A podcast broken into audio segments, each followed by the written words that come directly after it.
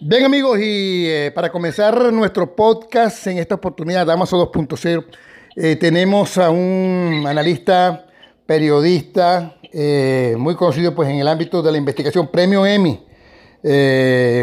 ha tenido pues varias páginas como editor, en este momento tiene primer informe, que invito pues que, puedan visitarlo primerinforme.com y tiene su cuenta Castro Ocando News, justamente, Castro Ocando. Un poco con el tema, eh, les hemos estado leyendo justamente algunos tweets con respecto al tema de lo que está ocurriendo en Chile, eh, donde, bueno, ya se sabe que hubo un cambio de gabinete, pero se intensifican, por el contrario, eh, en este momento las protestas. ¿Cuál será el motivo? Bueno, quisiéramos conversar un poco con Castro Ocando. Castro, ¿cómo te encuentras?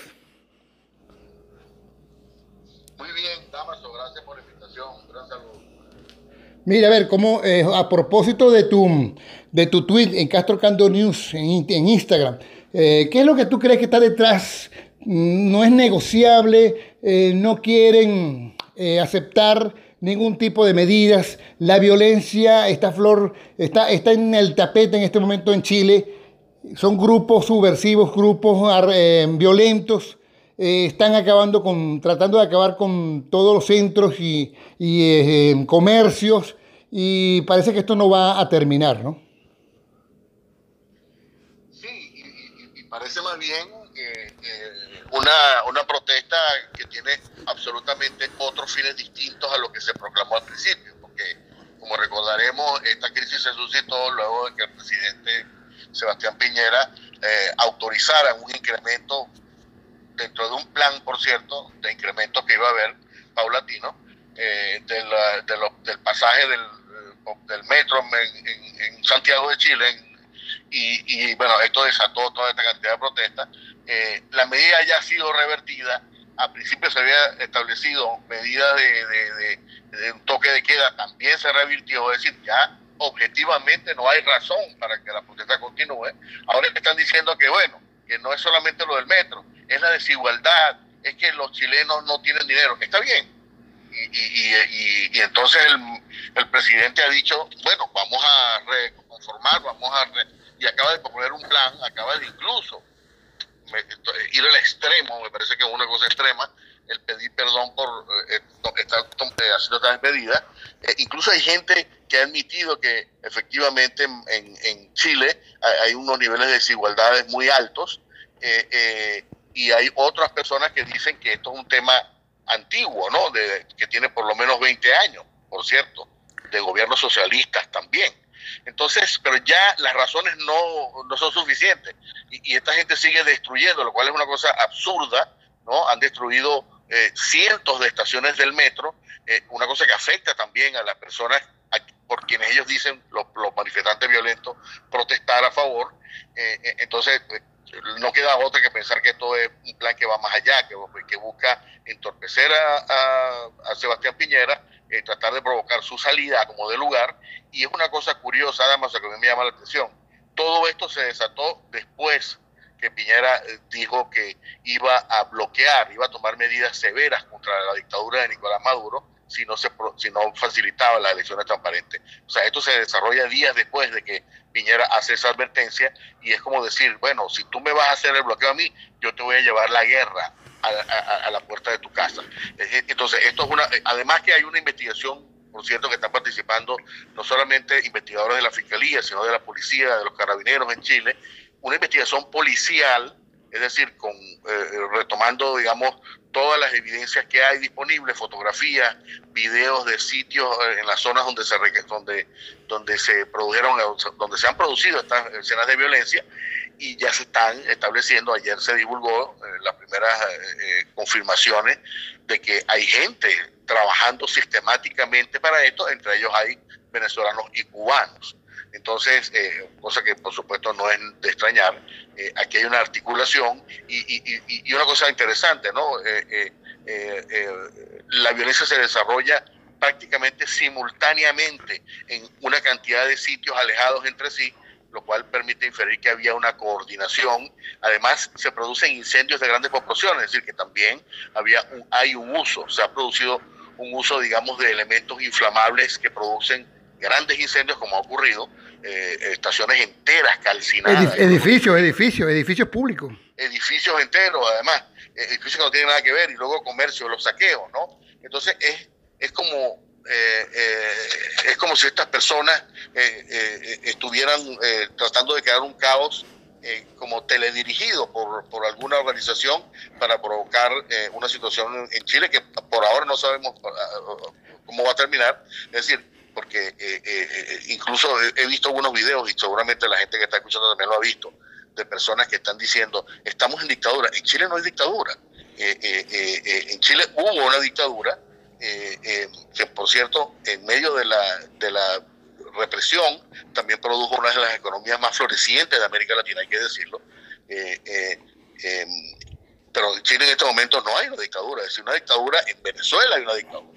Ahora fíjate. La gente que sale a protestar de esta manera son acribillados por el gobierno revolucionario de la izquierda. De bueno, inclusive amen, amenazado ante los rumores de que en Venezuela, inclusive Consultores 21 eh, arrojó una encuesta hoy eh, en donde señala que el 81% de los venezolanos considera que hay razones para protestar, mucho más que las que hay en Chile en este momento, en Venezuela, ¿no? Pero dice Maduro que eh, Candelita, como, como decía Chávez, Candelita que se prenda, allí pues van, van a tener la respuesta de la represión, igual que lo ha hecho Evo, Evo en Bolivia. En Chile. Yo quisiera que estas personas que protestan en Chile eh, vayan a protestar a Venezuela para que entiendan lo que significa, ¿no? o en Cuba, o en Nicaragua, o en Bolivia. Eh, donde los gobiernos no solamente no permiten protestas, sino que eh, eh, atentan contra la vida de las personas que protestan. Y si no te matan en el momento que tú estás protestando, te persiguen después y te meten preso y te acusan y, en algunos casos te matan, eh, como ha ocurrido con algunos dirigentes del partido, ah, de, los partidos, de varios partidos opositores. de modo que me parece una cosa absurda que pensar que que las protestas tienen el origen porque en Chile hay una dictadura. Absolutamente no. Y, la otra cosa importante es que obviamente están tratando de provocar una crisis, eh, eh, eh, me imagino, ¿no? Tratando de buscar algún tipo de adelanto de, elecciones, etcétera. Afortunadamente el, gobierno no ha cedido ante estas presiones, incluso gente de la izquierda moderada en, Chile o sea, entiende que esto es una cosa absolutamente irresponsable, una cosa fuera de control, que no tiene ninguna, es una anarquía increíble, eh, pero básicamente lo que yo creo que está pasando allí es, eh, tú necesitas crear un caos para además desviar la atención de lo que está pasando en Venezuela, para eh, tratar de decir, bueno, hay todo un proceso de transformaciones en, en América Latina. No es verdad, hay un grupo organizado, un grupo con dinero de narcotráfico, eh, eh, que está promoviendo estas candelitas, como se dice en Venezuela, en, diferentes países eh, de la región, pero hasta ahora no han tenido éxito. No lo tuvieron en Ecuador. ahora les toca Argentina, que será interesante, porque Argentina ahora, con este nuevo gobierno que, por cierto fue electo, para resolver una crisis que ellos mismos crearon, el mismo gobierno que fue electo, por lo menos una de, de las personas electas, que es Cristina Kirchner. Entonces ahora vamos a ver qué pasaría en Argentina si la gente sale a protestar como en Chile contra eh, eh, Argentina. Segurísimo que van a ser sacrificados de terroristas. ¿Hasta dónde podría, hasta dónde podría llegar esto luego que, por ejemplo, tan tan seguros en el gobierno de, en el, régimen eh, que, que, tienen el control y que, mm, bueno, tienen una actitud un poco de triunfalista, ¿no? Con respecto a haber derrotado, por ejemplo, a los Estados Unidos en cuanto a, las medidas que se pensaban que se podían tomar para Venezuela. Eh, luego que el Cabello ha dicho inclusive que estas brisitas bolivarianas desestabilizadoras van a llegar pronto a Ecuador y a Estados Unidos, ¿no? Bueno, eh, eh, Diosdado Cabello... A Ecuador no, perdón, a Europa, a Europa. En Ecuador en Ecuador hubo un manejo importantísimo político que logró apagar eh, la situación que fue previa a, Chile, pero ya están amenazando con que esto va a ocurrir en Europa porque hay amenazas de la Unión Europea al gobierno de Maduro y a los Estados Unidos, ¿no? Bueno, a, nadie se le ocurriría pensar que todo lo que, todas las digamos, las, las, cosas de protesta o las, los hechos de protesta que se producen en diferentes países de la Unión Europea y en Estados Unidos están coordinados o tienen que ver con la revolución bolivariana. Es una cosa disparatada y obviamente es el intento que hace siempre esta gente, ¿no? De, tratar de ganar las indulgencias, como, como dice el dicho. Con escapulario ajeno. ajeno. tratan de, de, hacer ver que esto es un proceso internacional, que eh, todo está unido a una misma base, etcétera.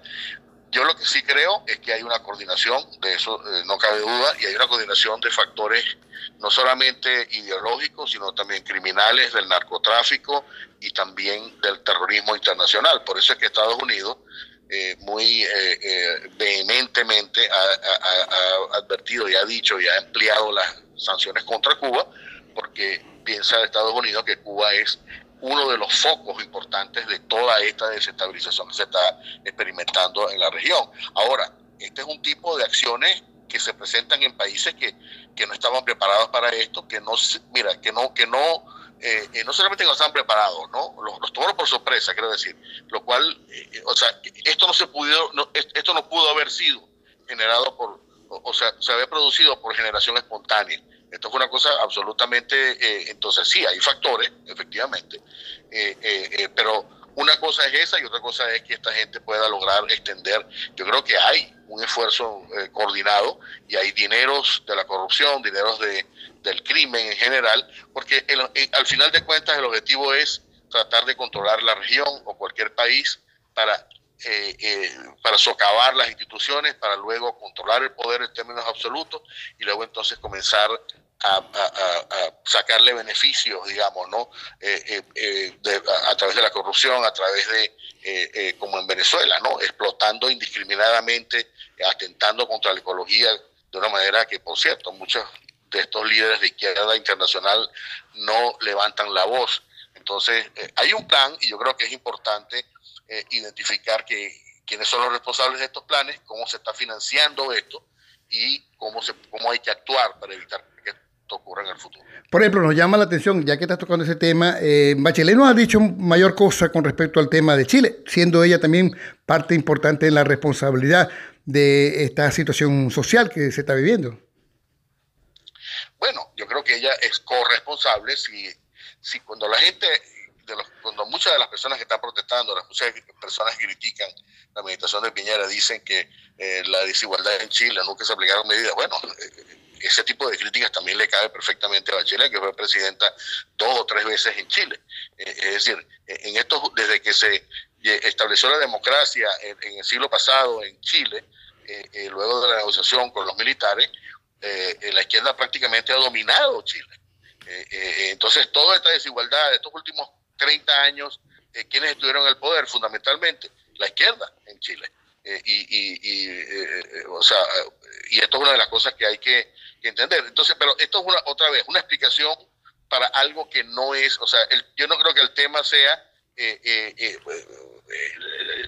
no se trata de un problema real, ¿no? Porque si tú me dijeras que los chilenos viven en la extrema miseria, el salario mínimo es de 400 dólares al mes, el salario mínimo. Y, y luego hay otros estudios interesantes, por ejemplo, el chileno de a pie, de la calle, puede comprar la cesta básica con el 20% de su salario. Es decir, que todavía le queda el 80% para otro tipo de gastos. Claro, hay gastos muy altos, los gastos, por ejemplo, de los servicios de agua, de electricidad, de transporte, que son bastante altos, entonces, y, luego hay una inflación, o sea, eh, un, vehículo es, mucho más caro de lo que la gente puede permitirse, una vivienda es prácticamente inalcanzable porque para una persona que tiene salario mínimo, pero nadie se está poniendo de hambre, no hay, y, hay oportunidades naturalmente, ¿no? Hay una gran eh, eh, eh, estabilidad económica, no hay, los niveles inflacionarios son muy mínimos comparativamente hablando con Venezuela y con otros países, así que, repito otra vez, hay una desigualdad, ¿no? Yo creo que personalmente se trata de un, obviamente, ¿no? De una sociedad acostumbrada a subsidios, etcétera, como toda América Latina, eh, eh, que le quitas un subsidio, entonces la gente se molesta. En Venezuela tenemos ya esa experiencia desde hace mucho tiempo, con el Caracazo. Eh, em, eh, pero esto no significa que, o sea, la situación de los chilenos no, no, no se parece, pero ni en, de lo que están viviendo los venezolanos, es decir, no tiene ningún tipo de semejanza.